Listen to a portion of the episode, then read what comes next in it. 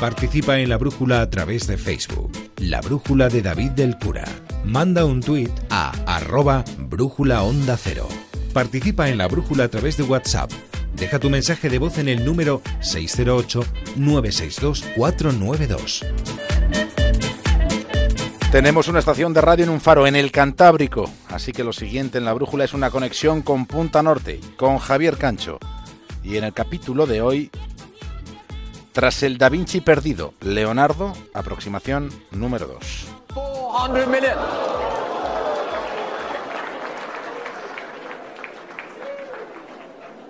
Loic and Francois, it is with Alex Rotter at 400 million.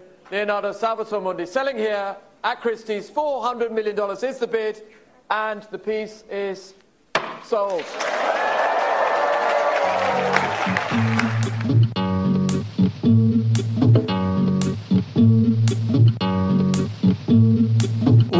Multimillonario ruso ha ganado algo así como 300 millones de dólares en cuatro años con dos chasquidos. Lo ha hecho comprando primero y vendiendo después. Como habrán oído, el lienzo Salvator Mundi se ha subastado en más de 400 millones de dólares cuando ese sujeto lo adquirió en 2013 por solo 127 millones. En ocasiones los adverbios, los adverbios funcionan como una paradoja superlativa. Solo lo compró en solo 127 millones y lo ha vendido en 400. Así es como funciona el mercado del arte. Y además, durante el transcurso de estos cuatro años, ese ultra mega millonario ha dispuesto de la oportunidad única de contemplar in situ, de cerca, con calma, la única obra de Leonardo en manos privadas. Se trata de un óleo sobre nogal pintado hace 500 años.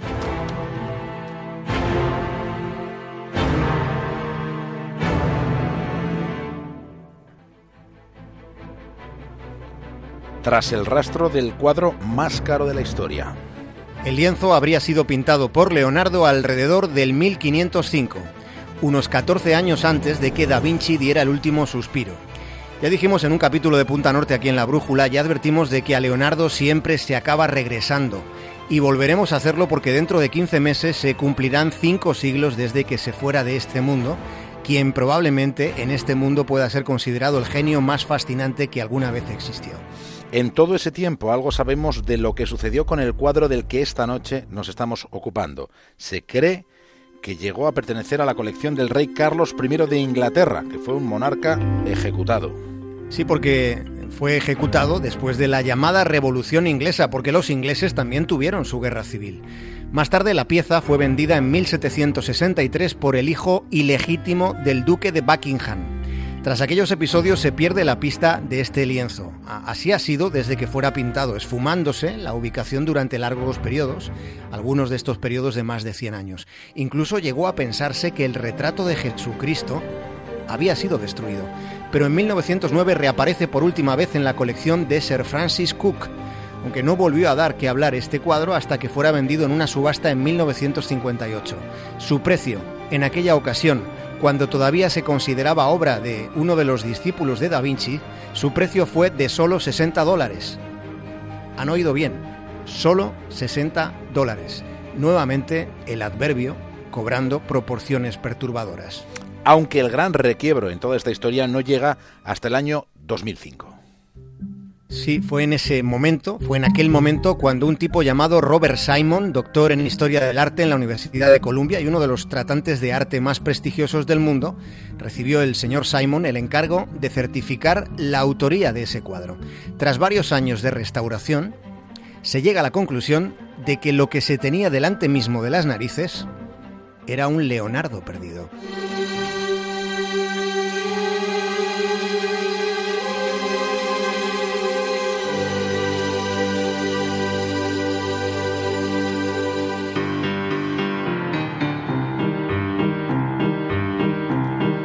Se han pagado 450 millones de dólares por una obra sobre la que no existe un consenso total. No hay quien la niegue, pero sí hay quien duda de que sea una correcta atribución al genio florentino.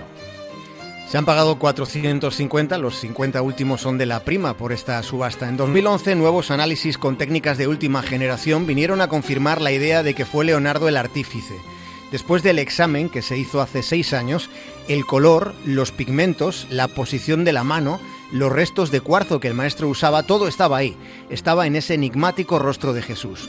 Pero ¿por qué de repente alguien llega a plantearse que un lienzo con tan mala intervención posterior, tan manoseado por restauradores poco válidos, pues podría ser obra de Leonardo cuando durante tanto tiempo había sido atribuido a Giovanni Boltrafio? ¿Por qué fijarse en ese cuadro que antes de ser restaurado básicamente era una borrosa imagen en blanco y negro? Era una de tantas representaciones de Cristo de las que abundan en los anticuarios, por ejemplo. ¿Por qué? Esa es una pregunta que se mantiene. Por eso, lo siguiente que vamos a hacer es contarles una parte de esta historia que contiene ingredientes propios de una ficción de suspense, pero que han sucedido tal y como a continuación van a ser relatados. Vamos a hablarles de el consorcio, qué es y quiénes lo forman. Pues ni siquiera se sabe si se trata de una sola persona o se trata de un grupo. Se habla de ellos o de él, se habla como el consorcio casi que podría ser tomada como una sociedad secreta tan propia de, las entreveradas circunstancias que siempre han acompañado la, la leyenda de Leonardo. Cuando los misteriosos propietarios que el cuadro tuvo en la década pasada, cuando el consorcio encargó su restauración, el lienzo no se parecía en nada a lo que es ahora. Ahora, hasta el director de la National Gallery, Nick Perry, habla con entusiasmo sobre lo que contiene ese cuadro. Lo que ha dicho Mr. Perry es que hay algo en él, como lo hay en la Mona Lisa, algo que lo hace único. No puedes abstraerte, añade, abstraerte de su mirada, porque con esa mirada, esa imagen de Jesucristo, te hace partícipe de su historia.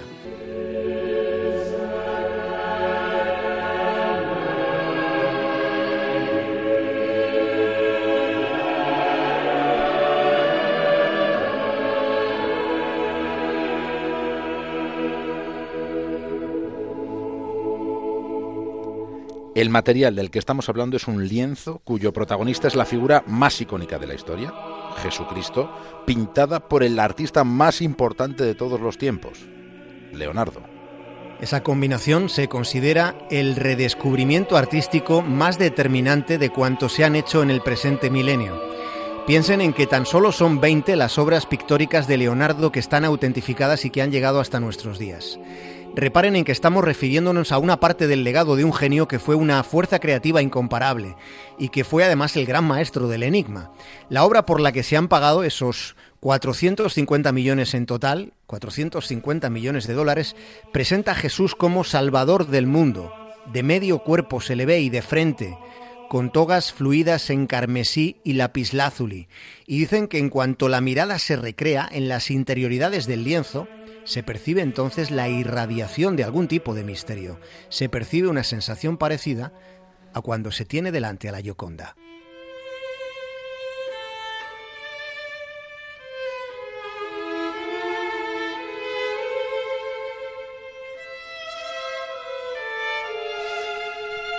Lo siguiente, después de todo esto que estamos contando hoy, lo siguiente es plantearse si es posible el descubrimiento de más obras del genio florentino 500 años después de su muerte. Después de observar la obra de Leonardo, uno siente algo difícil de explicar, de, describir, se siente la necesidad de hacerse preguntas. De momento ha quedado demostrado o asumido por la inmensa mayoría de los expertos que el legado pictórico de Da Vinci tenía una obra perdida. Para que haya sido considerada suya, quizá lo más trascendente de todo lo analizado sea la posición de las manos de Cristo en ese cuadro que Leonardo fue modificando a la par que pintaba en otras partes del lienzo. Y este detalle, ese hecho, resulta impensable en una copia. Copias y falsificaciones se han hecho muchas sobre la obra pintada en el taller de Leonardo da Vinci. Veremos qué pasa durante los próximos 15 meses. Se acercan ya los primeros 500 años después de la muerte del genio.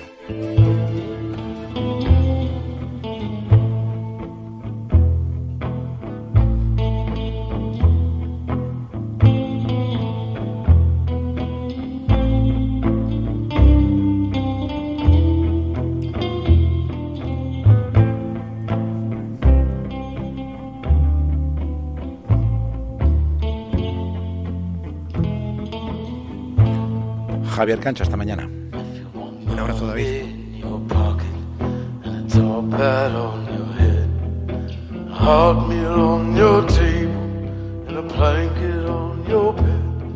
But today's gray skies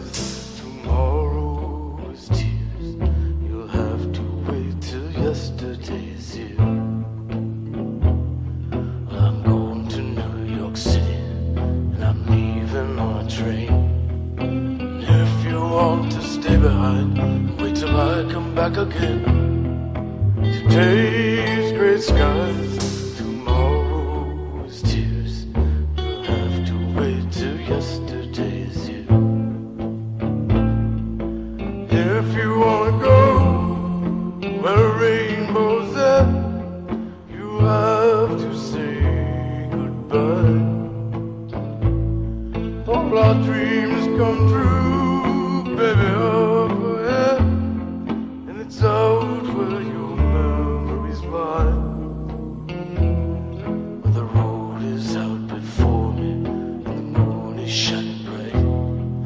I want you to remember as I disappear tonight. But today's great sky.